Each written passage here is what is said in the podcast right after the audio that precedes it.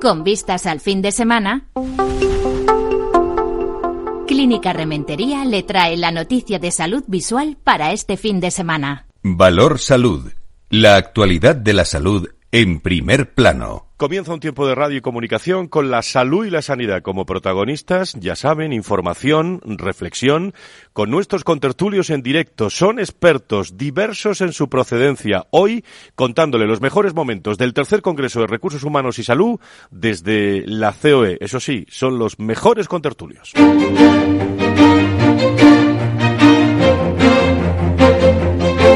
Valor Salud es un espacio de actualidad de la salud con todos sus protagonistas, personas y empresas. Con Francisco García Cabello.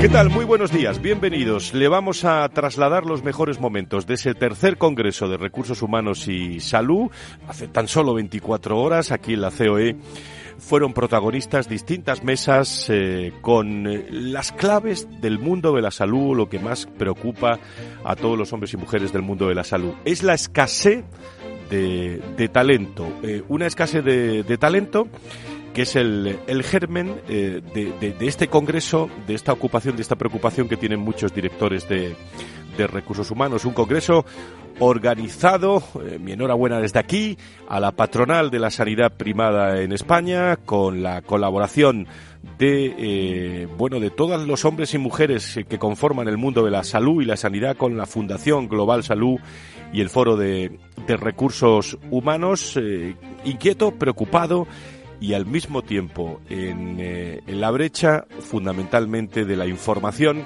dedicada al mundo de, la salud y los recursos humanos. Hoy aquí en la COE van a pasar en este programa distintos invitados, un sector de la sanidad, es uno de los más importantes y más necesarios para la sociedad española, lo saben todos ustedes, pero también uno de los eh, mayores eh, con dificultades eh, para encontrar y retener a los profesionales cualificados que necesita mm, nuestra tierra. España cuenta con un sistema de salud público, amigos y amigas, universal de calidad, muy bien eh, complementado, como hemos hablado muchas veces, eh, por una sanidad privada moderna, profesional y con una excelente calidad asistencial pero son dos caras ¿eh? de la misma moneda que se enfrentan, lo hemos visto en este Congreso, a varios retos que ponen en riesgo su sostenibilidad y su capacidad también de respuesta cuando estamos hablando de problemas de cobertura a la hora de, bueno de atender. Eh, decíamos en la introducción eh, qué importante es la figura también del, del médico, de los profesionales de la salud cuando hablamos de curar y de atender a, enfermos y tener esa empatía eh, que hay que tener con, con, los enfermos. Entre todos los retos hay muchos, pero la escasez de talento que hoy vamos a tratar en este programa se manifiesta también en la falta de personal dentro de los diferentes colectivos de la salud, en la falta de medios adecuados, en fin, enumero algunos, en la necesidad de mejorar en los procesos de gestión, en la necesidad de mejorar también la cualificación en temas como la digitalización. Una escasez de talento que es protagonista hoy en nuestro programa aquí desde la COE en el sector sanitario en España como problema que se ha agravado por la crisis económica también sanitaria provocada por la pandemia, mucha herencia de todo, de todo eso, datos que viene a dar la, razón a la preocupación por la escasez de recursos. Casi 30.000 profesionales sanitarios españoles, entre médicos y enfermeros, han emigrado a otros países en búsqueda de mejoras condiciones eh, laborales, eh, profesionales y en la remuneración. Hablábamos eh, al inicio del, del, programa de la gran preocupación que hay en la salud mental, hablaremos de la gran dedicación de los profesionales a esta profesión que tiene como un hándicap importante la retribución, algunos la califican como no lo más importante, pero algunos médicos la conocen todos los meses cuando atienden fenomenal y no son retribuidos de una manera adecuada. Hoy protagonista aquí en la COE. El tercer Congreso de Recursos Humanos y Salud. Vamos a empezar a recibir invitados que veo por aquí, por el estudio que ha montado Capital Radio en este Valor Salud hoy en directo desde la COE.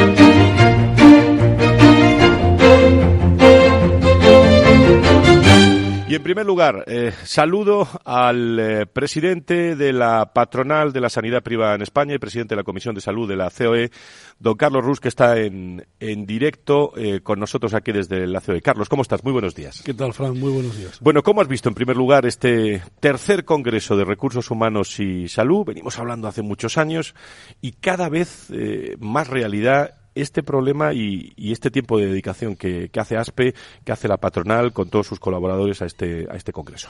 es uno de los temas que, más nos preocupa dentro del sector. Es el problema que tenemos de la escasez de profesionales.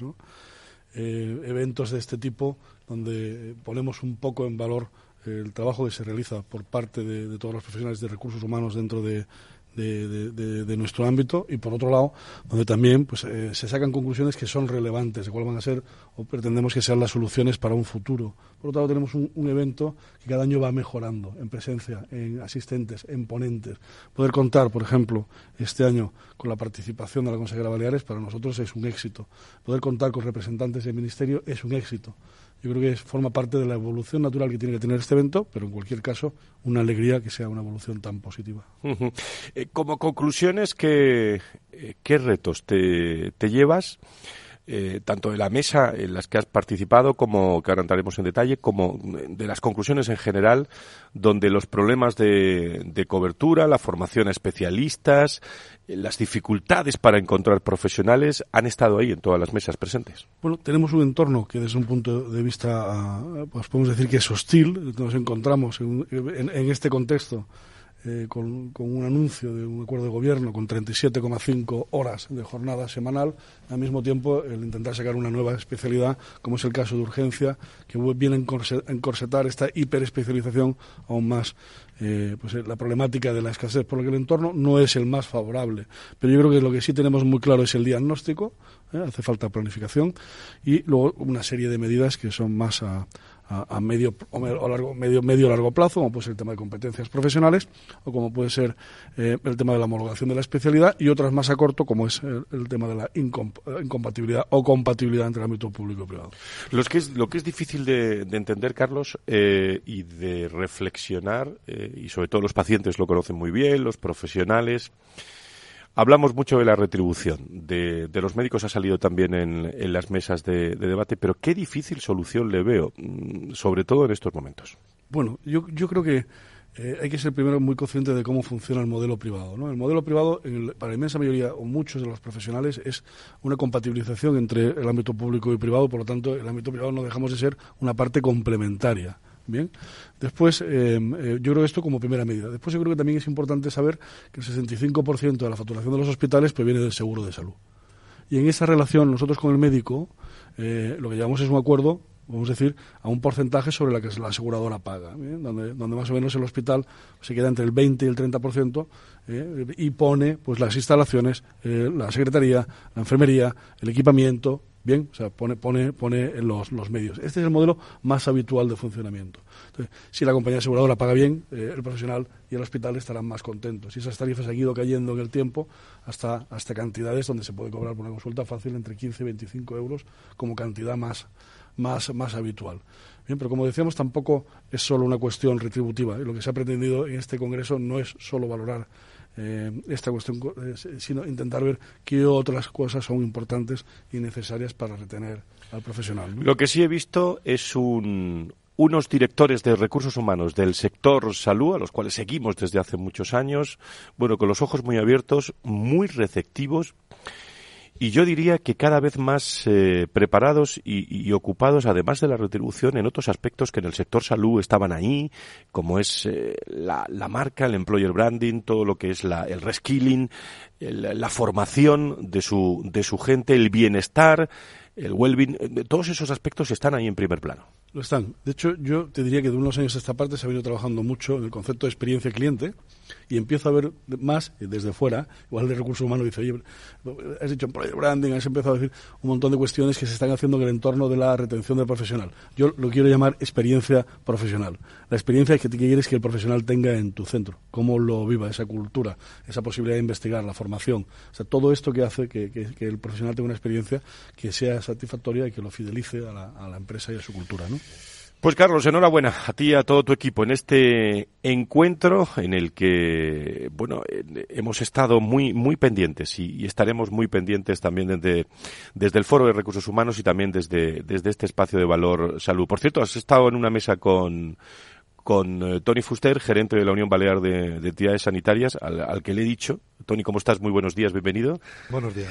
Le, he dicho que tenemos que ir a hacer allí Valor Salud un día. Eh, pues, eh, a, Baleares. Sin, duda. a, Ver si lo, a ver si lo organizáis. Luego me decís, me decís a mí, no, si el que lo tienes que organizar eres tú, pero a ver si lo organizáis vosotros. Tony, ¿qué, qué, cómo ha ido tu mesa? Evolución de la, de la demografía, sobre todo, y la utilidad en la planificación de profesionales, claves fundamentales. Bueno, para mí ha sido un honor estar en esta mesa ¿no? y poder moderar a dos grandes contertulios que de, esto saben mucho. El tema de planificación es el tema estrella que ha salido. Evidentemente es muy importante el tema de planificación. Las bases de datos, la conclusión a la que hemos llegado es que las bases de datos de los trabajos que, tenemos hasta ahora pues no son lo, lo, exactas posibles que nos permiten tomar decisiones al respecto. A mí me ha gustado mucho lo que ha hecho Manuela, ¿no? nuestra consellera de, salud de las Islas Baleares, que precisamente ella tiene un trabajo, una tesis doctoral hecha al respecto y ha podido constatar que el tema de la información de donde sale toda la planificación hecha hasta ahora, pues no es lo, correcta que debería ser y que por tanto es necesario tener y mantener otro tipo de, de información. Hay que avanzar en esto.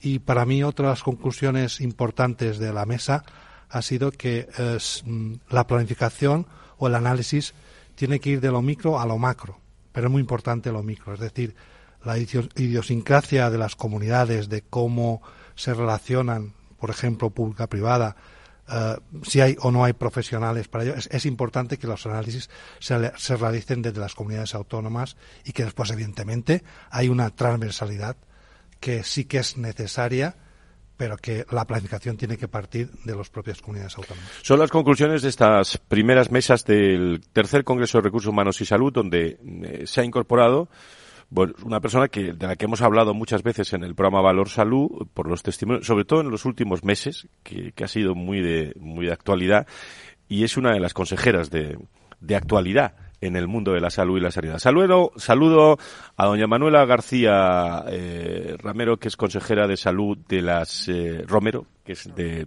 las, Islas Baleares. Eh, querida consejera, muchísimas gracias por estar con nosotros. Gracias a vosotros. Bueno, pues, por cierto, ¿cómo llega una consejera desde, no es muy habitual, o yo no conozco a muchos consejeros que, pero con ese conocimiento porque procede de un colegio de médicos. Eh, no sé, ¿le queda algo de, de, todo eso? ¿El mundo de la política, la medicina, cómo, cómo se trabaja de esa forma? Ah, bueno, eh, yo básicamente soy médico.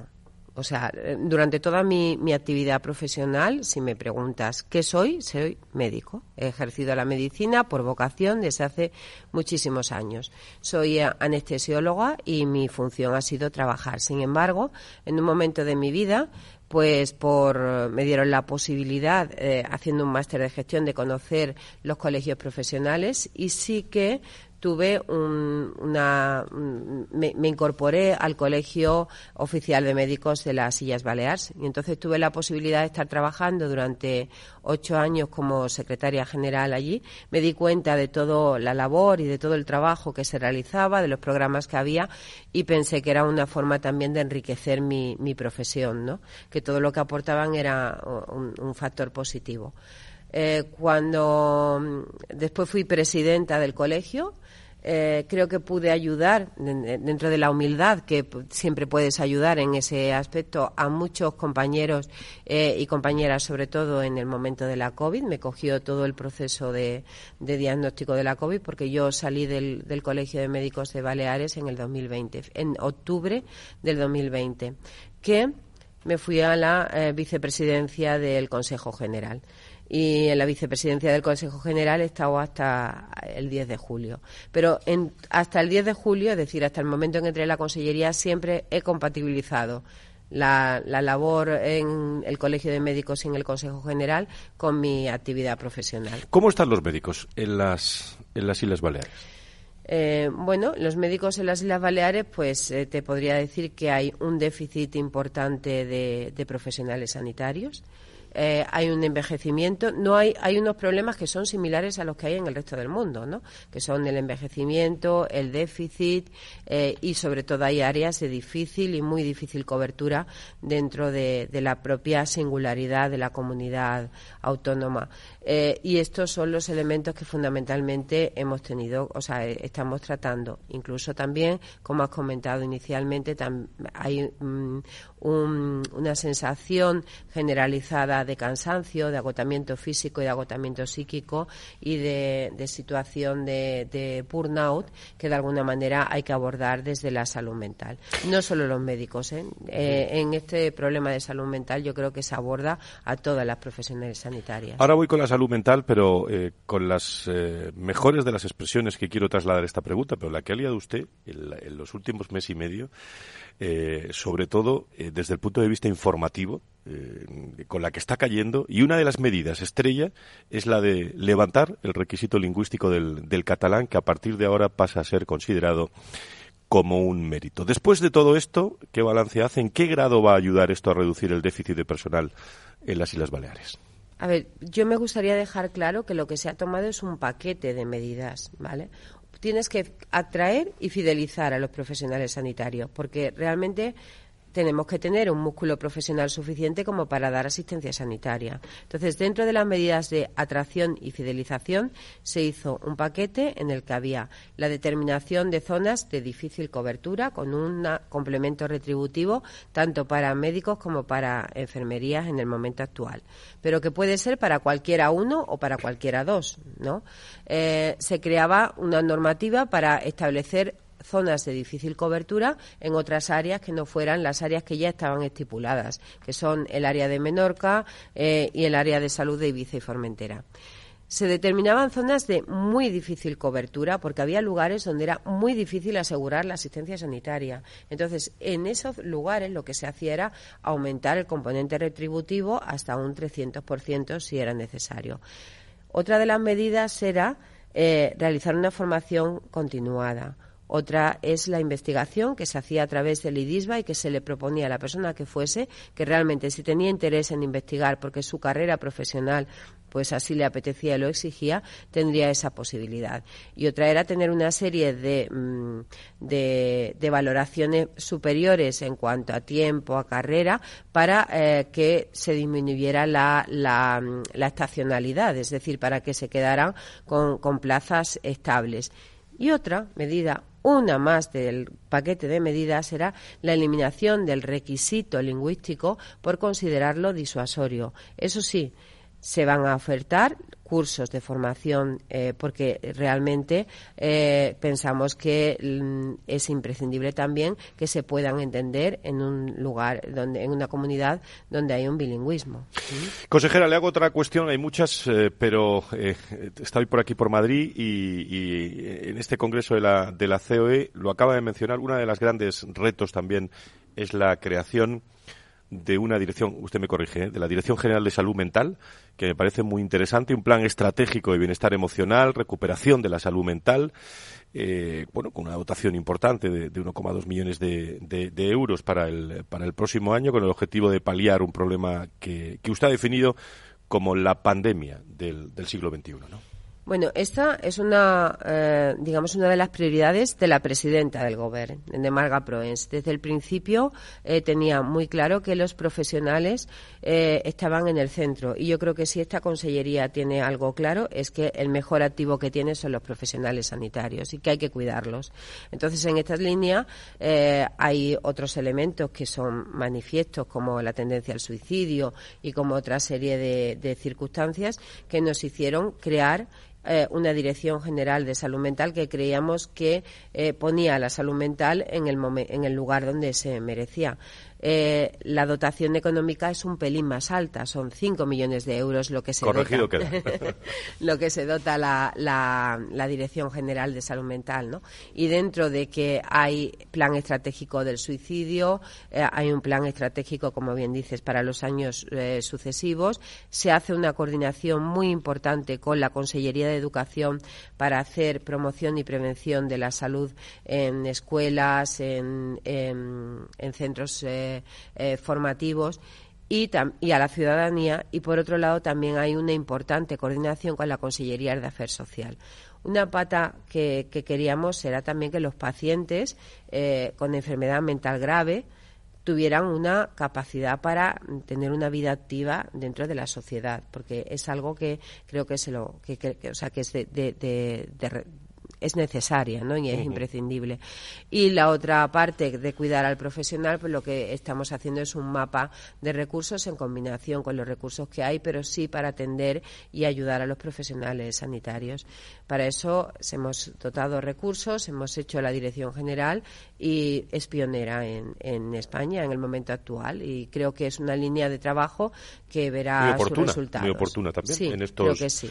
en estos momentos. Tony, eh, Carlos, no sé, nos quedan unos minutos por si queréis preguntarle algo a la a la consejera o poner encima de la mesa en esta primera parte de Valor Salud de, hoy viernes eh, en el que le estamos recordando en directo aquí desde la COE los mejores momentos de ese tercer Congreso de Recursos Humanos y Salud. Tony. Bueno, mm, la verdad es que el contacto con la consellera es muy directo en Baleares, nos, facilita muchísimo la labor. Eh, hay unos temas que tenemos ahí trabajando conjuntamente, que los estamos mm, dejando y, y traba- trabajando de una manera muy, muy, muy directa, con lo cual mm, eh, cosas en concreto pues tampoco vamos a tratar ahora aquí, pero sí que evidentemente lo que decimos siempre, ¿no? Nuestra máxima colaboración para lo que necesite con todo, con todo el sistema. Como nos queda un minuto y medio, Carlos, un, muy breve.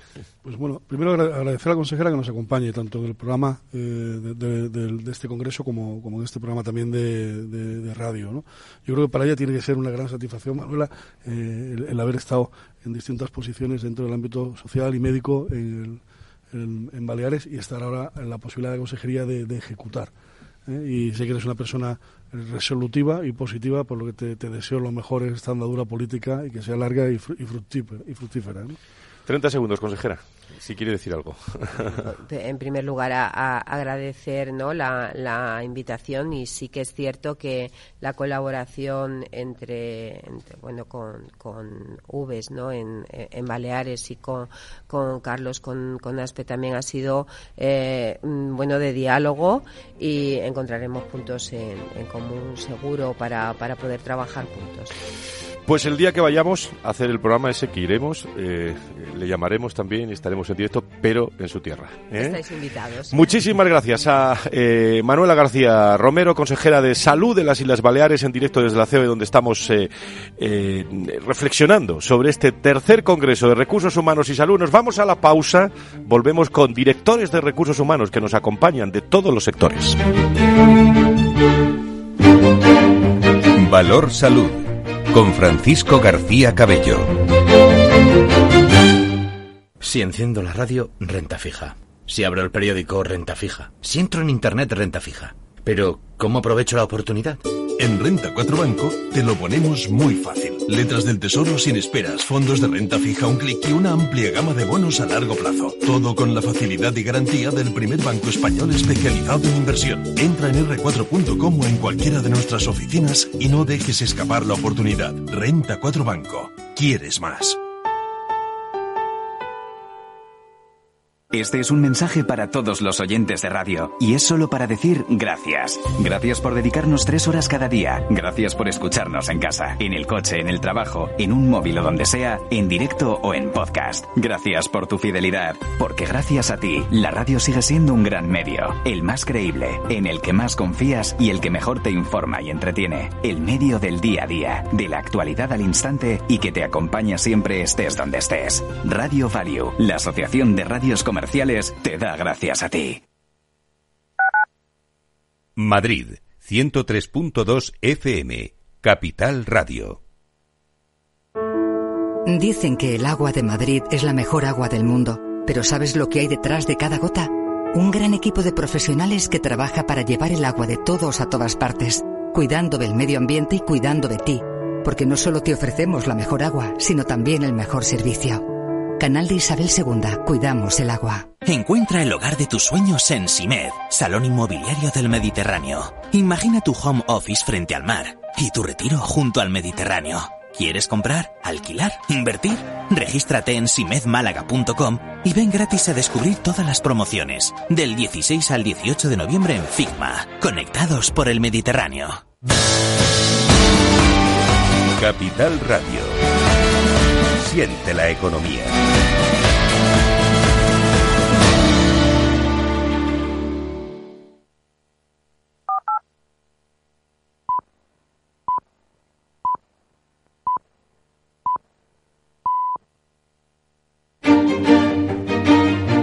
Valor Salud con Francisco García Cabello.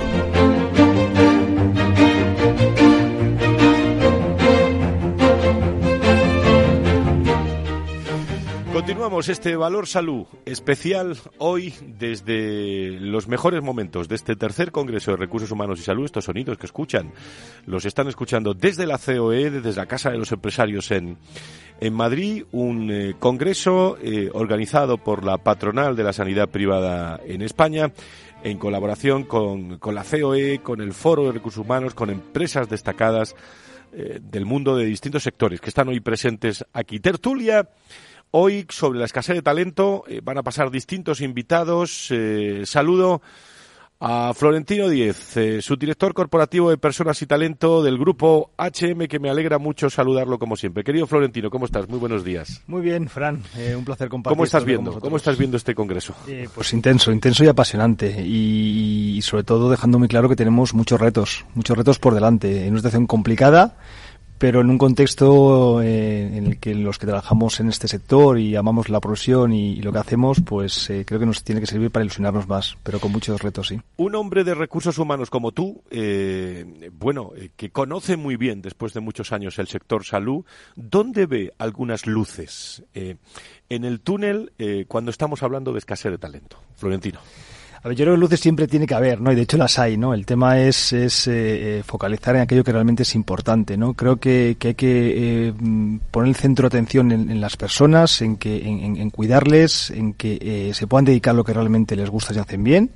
Y, y nuestro papel como organizaciones y responsables y directivos es, es generar ese contexto, ¿no? De, de, de, de complicidad y, y de, comodidad para que los profesionales se sientan a gusto, ¿no? Y sobre todo se puedan desarrollar. Saludo a Pilar Oncins, eh, directora corporativa de Personas en Vitas, que está con nosotros también. Querida Pilar, ¿cómo estás? Muy, muy buenos días. Muy buenos días, Fran. Muchísimas gracias. Bueno, os ha tocado a los dos eh, hablar de, todos estos aspectos de la gestión de personas en, sanidad y de, bueno, en, eh, cómo se diferencia de otros sectores. ¿Cuál es ¿Dónde ves tú esa diferencia, Pilar? Pues mira, yo te diría, viniendo de sectores absolutamente distintos, que los dos sectores que tienen ahora al mundo en, tensión, fuera del de sanidad, es el liderazgo femenino y el talento senior. Cuestiones que he visto que en el sector sanidad están abordadas de forma natural. Es impresionante. Yo creo que el valor puesto en el conocimiento y en la experiencia y en la rigurosidad de todo ese conocimiento ha hecho que en el sector sanidad no tengan estos problemas me ha impresionado cuando me incorporé a la compañía conocer a compañeros que cuando me he sentado con ellos para ver su plan de desarrollo me decían tengo 70 años y no pienso jubilarme. o sea que creo que son dos, dos puntos muy bien abordados desde sanidad. Yo creo que porque sanidad lo ha abordado sin prejuicios y sin temas sociales por detrás y, y está atente. El tema que quizás más me ha impresionado, por no hablarte de la escasez de talento, porque venimos toda la jornada hablando de ello, pero el otro que me ha impresionado ha sido la paradoja o el paradigma del cuidado de los profesionales. Me ha impresionado cómo el sector salud que tiene gente que trabaja por vocación, que ha vivido una pandemia, que se ha dejado la vida, cómo cuando hablas con ellos, porque ahora por de formación profesional, cuando voy a un hospital, lo que le pregunta a la enfermera es ¿qué tal estás? ¿Qué te falta? Y lo que me dicen es, cuidado, Pilar, que alguien nos cuide, que nuestro trabajo es muy estresante, es muy desgastante y no hemos tenido la oportunidad de canalizar todo ese estrés, que alguien nos ayude con formación y con cómo gestionar ciertas, ciertas ah, ansiedades, angustias, porque al final el enfermero se lo lleva a toda casa, ¿no? ¿Cómo, ¿Cómo soltar eso? Creo que es una oportunidad grandísima que en otros sectores está muy trabajado, que es el ciclo de vida del, em, del empleado, del profesional y creo que hay una gran oportunidad para acompañar a estos profesionales a sentirse de otra forma en el entorno en su entorno de trabajo porque al final aportan más así hay mayor atención de, calidad al, paciente. Y esto cómo lo estáis viviendo en dos grandes grupos como HM como Vitas eh, con sus responsables de recursos humanos aquí con, eh, con nosotros hoy en un momento en el que efectivamente a raíz de la pandemia incluso se llegó a hablar eh, de no sé qué opináis de una no sé si pequeña o grande o, mediana crisis de vocación, ¿no? de, vocaciones de, médicos, de, enfermeros, pero eh, realmente esa formación a especialistas, las carreras están repletas de futuros licenciados que tardarán un tanto en eh, bueno en estar ahí en primera en primera línea. Hay otros que se van a que se van a jubilar. Pero por dónde están las vías me gusta mucho lo que ha dicho Pilar de, de lo, lo, femenino, también el, las mujeres y sobre todo el, el tema del talento del talento senior, pero algunos retos en positivo ante el tema este que estamos hablando de escasez de, de talento, ¿cómo lo estáis iba a decir solucionando, quizás no es la palabra, ¿cómo lo estáis abordando en vuestros grupos, Florentino? Bueno, en estoy totalmente de acuerdo con, Pilar. Yo creo que, que venimos una situación muy compleja que ha puesto más de manifiesto todavía el, día a día que viven nuestros profesionales eh, y la situación que tienen. Eh, hablamos de cuidar, eh, también mucho de escuchar, ¿vale? Hay que preguntar, pero hay que escuchar, ¿vale? Ser conscientes de lo que necesitan, que ellos puedan también liberar eh, todo eso que, que, vienen eh, viviendo y que traen en la mochila y, y, canalizarlo no creo que es fundamental, prestar mucha más atención a, cómo están, ¿no? Eh, temas de salud mental, emocional, que, que quizás aún trabajando en el, ámbito de salud pues a lo mejor nos pasado un poquito por, por alto, es, es curioso, ¿no? Y, y, luego darles la, oportunidad de ser muy partícipes, ¿no? De, de, de, decir hacia dónde vamos, ¿no? Creo que, que como decíamos, tenemos muchos retos, el papel que tenemos suyo es fundamental en cuanto en, en la gestión del, día a día y, sobre todo creo que pasa mucho, como decimos, por cuidar, por estar muy atentos, eh, por formarles, desarrollarles y que los mandos intermedios, que tienen un papel clave también, estén muy cercanos, eh, facilitar esa comunicación interna que tiene que fluir y que es fundamental para tener el pulso de, la organización, de cómo están, de cómo está nuestra gente, nuestras personas y que realmente puedan dedicarse y ser fieles a lo que, en lo que hacen, ¿no? Yo creo que realmente más que una crisis de, identidad, por así decirlo, ha, habido una situación, digamos, emocionalmente muy intensa, como decimos, y sobre todo una situación, digamos, de, de un cierto hartazgo hastío, ¿no?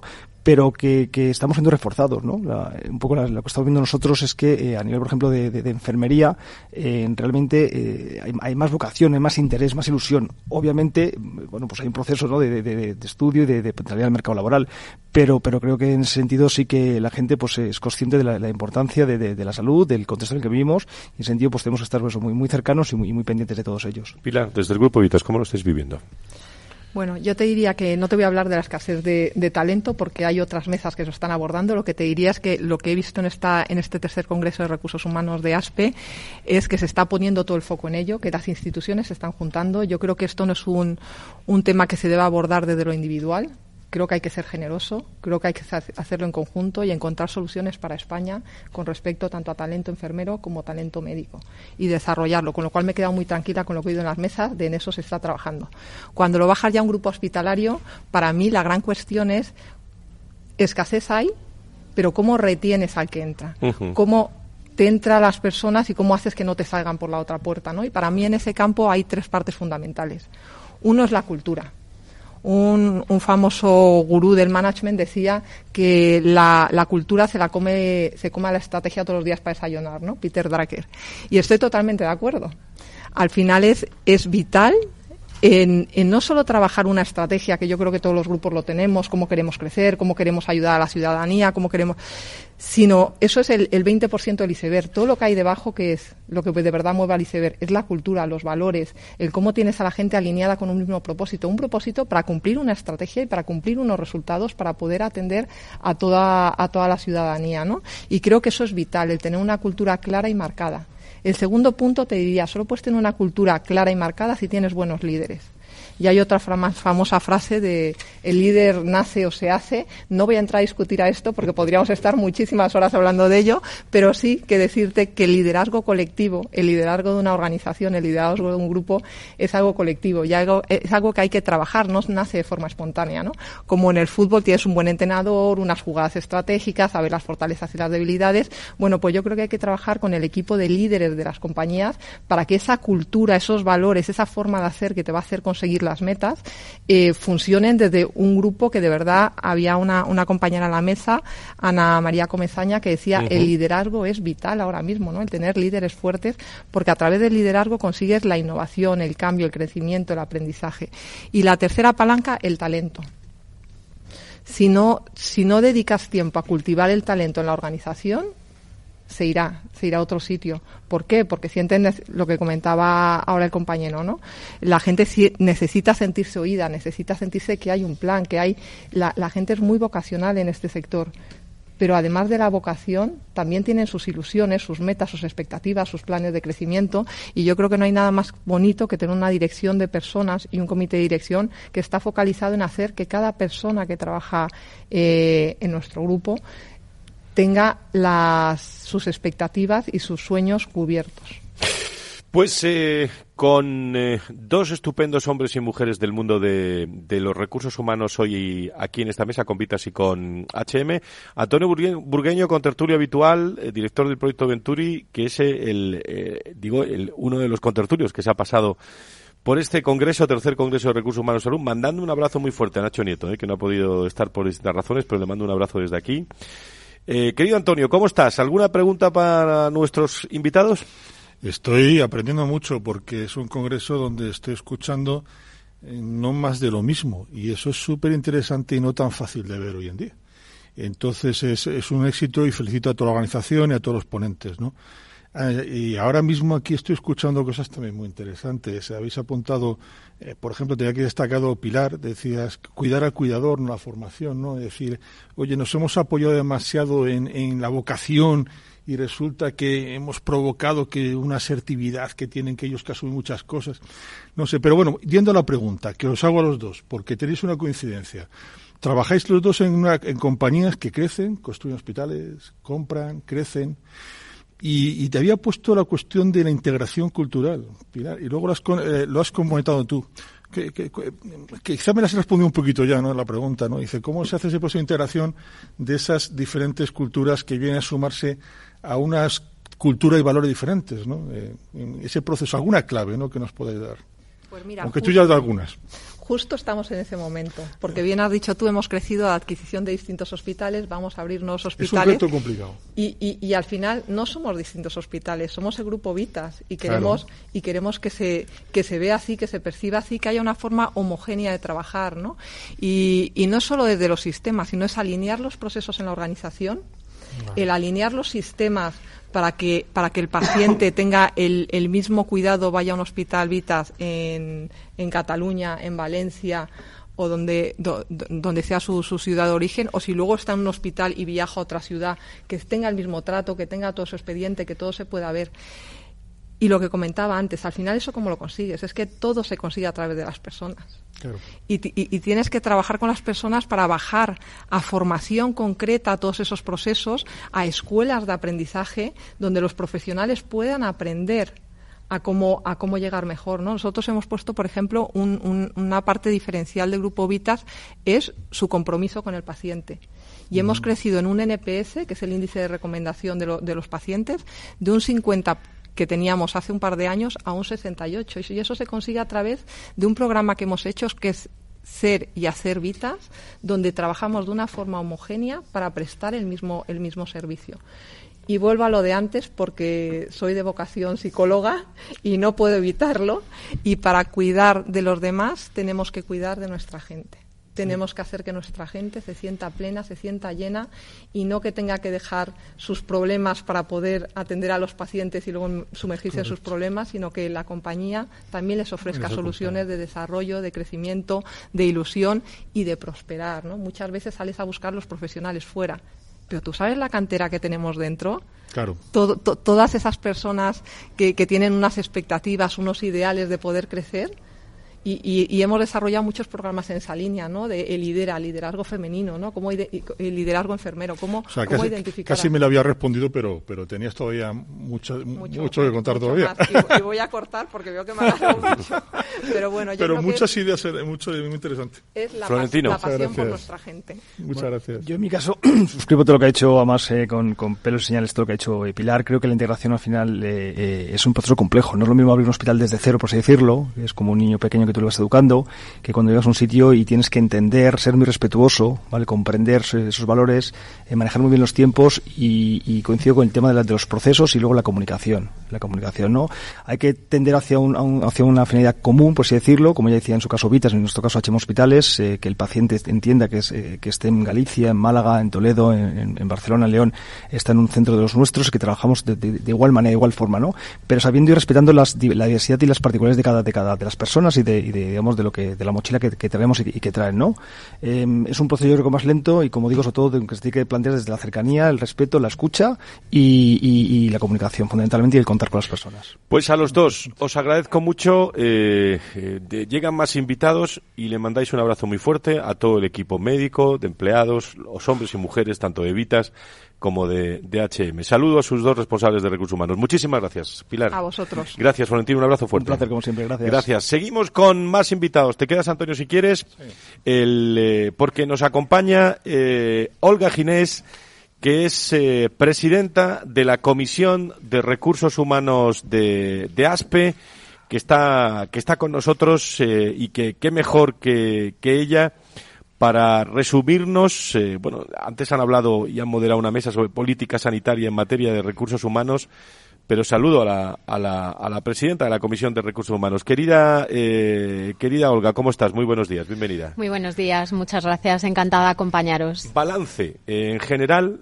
datos que te llevas de este tercer Congreso de Recursos Humanos y Salud que se ha organizado en la COE. Bueno, la verdad es que ha sido fantástico. Yo creo que la riqueza de la mesa eh, ha sido muy grande. Hemos tenido la visión para hablar de política sanitaria y escasez de eh, profesionales sanitarios con eh, personas del Ministerio, representantes de las comunidades autónomas, pública, privada, y yo creo que eso ha aportado un valor diferencial en el, en el debate. Hemos podido hablar de la escasez de recursos profesionales. Yo creo que con carácter general todos estaban de acuerdo eh, aunque había que medirlo en función del lugar. Eh, sí que se ha mencionado mucho la falta de escasez de profesionales en atención eh, primaria. en otras mesas, ¿no? En la mesa anterior también se ha hablado de escasez de, profesionales y de dificultades para cubrir determinadas posiciones, en temas de Islas Baleares. Pues por la propia situación de insularidad. hemos podido hablar también de si esto afectaba o no a uno de los debates que están encima de la mesa de lista de espera, ¿no? Y, hemos podido debatir sobre ello y sobre las distintas medidas que desde las comunidades autónomas y desde el Ministerio eh, se están poniendo encima de la mesa para, para evitarlo.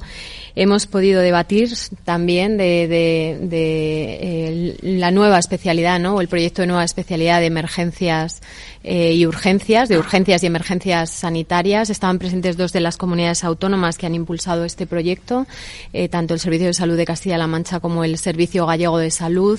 Eh, y luego se ha incorporado también, pues, la parte de preocupación que desde la privada se ha mostrado, porque al final no dejamos de representar el 30% de la actividad de urgencias eh, que se realizan, ¿no? Y de hecho desde el Ministerio Juan Julián García ha dado datos ¿no? de, los, de, la, de la cantidad de urgencias que se producen en España y la preocupación hasta que esto se ponga en marcha, que puede pasar 10 eh, años, ¿no?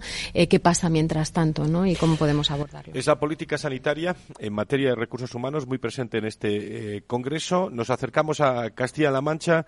Íñigo Cortázar Neira, director general de Recursos Humanos y Transformación del SESCAM. muy buenos días, bienvenido. Hola, buenos días y muchas gracias. Su punto de vista eh, desde, desde un territorio muy importante, con muchos médicos y con mucha actividad sanitaria. Pues efectivamente, eh, lo ha comentado además Olga en, la, anterior intervención, en, Castilla-La Mancha el, peso de la sanidad es, en todas las comunidades lo es, pero en la nuestra, si me permiten, desde un punto de vista más, más intenso, debido a nuestra especial realidad demográfica y al, peso que tiene el sector público en nuestra región y tenemos ahora mismo, eh, llevamos mm, implantando desde hace ya más de ocho años eh, medidas tendentes a que sea un polo de atracción a profesionales sanitarios y tal como he comentado en el, en el foro en el que he participado, eh, el peso de la atención primaria, los especialistas tanto de medicina como de enfermería, hemos puesto el foco en eh, alargar la jubilación, en darles la posibilidad de prolongar la jubilación, hemos implementado procesos de movilidad, OPEs, eh, oposiciones para que aquellos profesionales que quieran trabajar con nosotros puedan hacerlo y hemos incrementado también los, nuestras, mejorado nuestras condiciones laborales, retributivas, etcétera, etcétera, con el objetivo de que ante una competencia tan fuerte como tenemos nuestras comunidades limítrofes son ni más ni menos que Madrid, Andalucía, Valencia. Estamos hablando de eh, comunidades autónomas muy potentes en el ámbito de los recursos humanos en general y de los profesionales sanitarios en particular. Pues eh, estamos razonablemente satisfechos con nuestras eh, medidas, con nuestra capacidad de atracción y vamos a seguir por esta senda porque es un tema que nos ocupa y que nos preocupa. Como hay muchos invitados, en este caso, Olga, Íñigo, ¿qué os lleváis como elemento fundamental para ponerlo en marcha de este tercer Congreso de Recursos Humanos y Salud? Bueno, yo creo que se han dicho muchas eh, medidas ¿no? Eh, para abordar esa escasez de profesionales desde el punto de vista de retención, de reconocimiento. Se han hablado de distintas medidas que se están utilizando en las distintas comunidades autónomas e incluso en, la actividad privada. Se ha hablado mucho también de liderazgo. El liderazgo hace que los equipos se mantengan y perduren. Eh, se ha hablado de temas de reconocimiento. De hecho, se ha dicho no solo es un tema salarial. Se ha hablado de que ahora las nuevas generaciones eh, buscan o le dan prioridad eh, a otro tipo de cuestiones ¿no? que generaciones anteriores y, intentar establecer una serie de políticas flexibles que en todo esto para intentar satisfacer a la persona dentro de su puesto de trabajo, pues es una de las cuestiones fundamentales que me llevo, ¿no? el hacer la lista y ponerlas en marcha. Íñigo. Pues eh, por mi parte me llevo la necesidad y la casi obligatoriedad de mejorar los mecanismos de coordinación a tres niveles. A nivel intercomunidades autónomas, el, Ministerio de Sanidad está ejerciendo su labor de coordinación de una manera brillante a mi juicio y debemos seguir por esta senda para, para intercambiarnos eh, conocimiento, para mejorar los procedimientos de, eh, comunicación y coordinación. En segundo lugar, con las instituciones educativas, principalmente la universidad. Se han ampliado las plazas en las facultades de medicina y eso es una magnífica noticia y debemos hacer lo mismo con enfermería, por ejemplo, o con psicología, por ejemplo, y en tercer lugar con el ámbito de la sanidad privada. Eh, final y al cabo, a todos nos une lo mismo. Nuestro objetivo es el mismo, mejorar la salud de la ciudadanía y desde cada uno, desde nuestro ámbito de responsabilidad, desde, nuestros legítimos intereses, tenemos que velar porque nuestros profesionales estén contentos, motivados y para que puedan dar un mejor servicio a la población. Íñigo Cortázar, gracias eh, como director general de Recursos Humanos y Transformación del SESCAM. Gracias por estar con nosotros. Gracias a vosotros. Buen regreso, eh, querida presidenta. Muchísimas gracias. Enhorabuena por ese trabajo tan interesante desde la Comisión de, Recursos Humanos de, de, ASPE. Eh, como decía yo, qué importante es cuidar ese metro cuadrado en el que está cada uno y qué importante cuidar el metro cuadrado de cada director de, recursos humanos y que lo traslade también. Eh, por eso la creación de esta, de esta comisión. Muchísimas gracias. muchas gracias. Gracias. Continuamos en, eh, en la COE charlando con, con invitados que nos acompaña. Bueno, Antonio, no sé si, si quieres destacar alguna de las cuestiones que han planteado nuestros, nuestros invitados. Pues yo diría, eh, sigo reflexionando según escucho. Fíjate que se ha, hablado poco, algo, pero de dinero. De dinero, no de presupuesto, sino de, salarios. Se está hablando de otras muchas cosas y eso da, es constatar de que los recursos humanos es mucho más que una política salarial, ¿no? Y eso es muy interesante. Y luego algo que, que Íñigo Cortázar ha dejado en su mesa eh, un mensaje muy clarito, no más recursos humanos es igual a, más resultados de actividad. Es muy importante toda la política de actividad, organización y demás, ¿no? Saludo a eh, Juan Julián García Gómez, subdirector de Cohesión y Alta Inspección del Ministerio de, Sanidad. Eh, don Juan Julián, muy buenos días, bienvenido. Muy buenos días. Bueno, claves y conclusiones que en las que ha intervenido en este Congreso y, qué se lleva este tercer Congreso de Recursos Humanos y Salud, usted que conoce bien eh, lo que está pasando. Bueno, yo creo que se ha puesto sobre la mesa el problema de las necesidades de profesionales. Yo creo que en ese sentido el Ministerio siempre apuesta por hacer primero un diagnóstico de situación. De hecho, se hace un, eh, un estudio de necesidades periódicamente eh, con la colaboración de las comunidades autónomas, como no hay, no hay otra forma. Eh, el hecho de estar siempre coordinados desde el Ministerio, pues no solamente con, con los servicios de salud de las comunidades autónomas, por supuesto que, que tenemos reuniones periódicas también con ASPE, ¿no? Y con, tenemos, yo ponía en valor sobre la mesa que tenemos un foro profesional que no solamente eh, incluye eh, a, los, a las comisiones de recursos humanos, sino que hay un foro específico para que tanto los, las organizaciones médicas, tanto la colegial de medicina como enfermería, eh, como farmacias están ahí representadas y pueden también plantear sus iniciativas. Yo creo que es un problema, es una necesidad de que todos estemos coordinados y, y, la idea es que, pues que que, que, esto funcione, ¿no? Y desde el Ministerio intentamos un poco, pues, lubricar, ¿no? Todo este sistema. eh, desde, desde la visión del, del Ministerio, en muchas ocasiones, eh, bueno, y es una gran dificultad, cohesionar todas las políticas de, de recursos humanos. No digo yo que haya 16 eh, directores de recursos humanos en, en, eh, en un comité que tiene que coordinar los recursos humanos, pero la coordinación de las personas es uno de los grandes hándicaps que tiene la, la, salud eh, en, nuestro, en nuestro país, porque es el, el primer paso para la coordinación. Sí, sí, de hecho, bueno, yo, eh, el, título de mi subdirección es de cohesión y alta inspección, con lo cual eh, el tema de la cohesión me parece que es básico y de, yo, de hecho, eh, intento pues tener siempre esa relación habitual y fluida con las comunidades autónomas. Creo que es básico el, el, estar relacionado con ellos porque al final son los que mantienen el sistema y es, como, como bien saben, pues es, las transferencias son claras, es, es, a veces es difícil el poner eh, o el, poner en valor o poner en marcha un sistema tan descentralizado, ¿no? Como ocurre con la con la sanidad. Eh, se comentaba al principio de la jornada, eh, de, hablaba de Rafa Matesán. Rafa Matesán a veces en sus artículos también habla, ¿no? De la dificultad de, de pues de, de, ese sistema tan tan descentralizado, ¿no? El, el, el, poderlo articular. Y creo que es una de las labores que tenemos. Es que es lo único que nos queda en ese sentido, ¿no? La, la, la coordinación y el poner en marcha pues distintas medidas que puedan facilitarla. Pues eh, las opiniones del subdirector de cohesión de alta inspección del Ministerio de Sanidad. Eh, opiniones también en la recta final de José Antonio Hernández, conocedor del mundo de Healthcare, en este caso desde Chrome, uno de los patrocinadores también de este encuentro. José Antonio, ¿cómo has visto la, jornada y tu punto de vista? Casi en la recta final de nuestro programa. Muchas gracias. Bueno, eh, la verdad es que está siendo una jornada súper interesante. Yo lo primero que destacaría es la participación eh, conjunta entre el ámbito público y el ámbito privado. Hay veces que desde el punto de vista sanitario separamos la parte privada de la parte pública en el ámbito sanitario y yo creo que, que, esto no, no, es así. se tiene que ver desde un, punto de vista global y estamos viendo, por ejemplo, que el impacto, la carencia de recursos humanos, la gestión de los mismos, la evolución de los mismos eh, y los retos que están surgiendo en este ámbito son comunes. No, no hay unos retos o una falta de personal en el ámbito público y otro en el ámbito privado. Es conjunto. Por tanto, las soluciones tienen que ser globales y a nivel de Estado.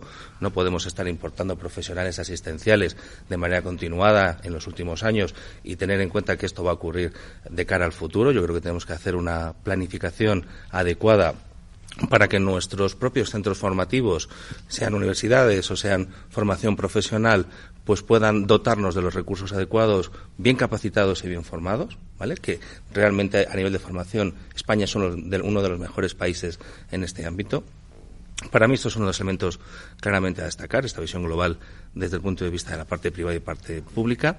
Y independientemente de, lo que, de lo que se ha estado hablando desde el punto de vista de modelos organizativos, que es verdad que tenemos que evolucionar en la parte de gestión de, los recursos humanos con eh, todo lo que es la transformación digital, se van a necesitar menos recursos humanos, van a evolucionar sus formas de, de trabajar. Para mí lo importante es que los recursos humanos a nivel, a nivel nacional y sobre todo en el ámbito sanitario han vivido un periodo muy complicado eh, con la pandemia de, de, COVID, que realmente eso ha provocado en, en el estamento profesional asistencial pues un estrés muy relevante. Hay grandes problemas de, de, por ejemplo, de estrés y de, y de falta de sueño que impacta desde el punto de vista de eh, la calidad y de la involucración de, de, ese tipo de personas. Yo creo que ese tipo de cuestiones es un gran reto que se tienen que abordar y cuidar mejor a ese tipo de profesionales y establecer planes de cobertura y de apoyo a, nuestros profesionales sanitarios. Seguiremos hablando, pero se nos acaba el tiempo. Gracias, Cron, por estar con nosotros. Eh, gracias, Antonio Burgueño, eh, como siempre. Eh, gracias a Julián desde el Ministerio. Muchísimas gracias. En la recta final, gracias a todo el equipo de Capital Radio que ha montado este, este encuentro. Gracias al equipo del, del programa. Eh, le, informaremos de, todo desde el punto de vista también en, los contenidos de este programa, también desde el Foro de Recursos Humanos, gracias a ASPE. La escasez de talento, protagonista, en los últimos años viene siendo protagonista, pero cada vez con más eh, directivos de, recursos humanos y escuchan este programa se llevan también una conclusión importante y positiva, que es eh, políticas que se están poniendo en marcha para, para esa escasez de talento, centrada fundamentalmente en la fidelización de ese talento. Ya veremos lo que llega, pero lo que hay, que no se nos vaya, y eso es un titular importante, esa, esa fidelización. Volvemos el próximo viernes con más valor salud, con más salud y sanidad. Hoy hemos hecho esto eh, sonidos desde la COE, la Casa de los Empresarios, que agradezco también, como siempre, la bienvenida que tienen a, este programa y a, y a, Capital Radio. Desde la COE a todos, muy buenos días. Gracias.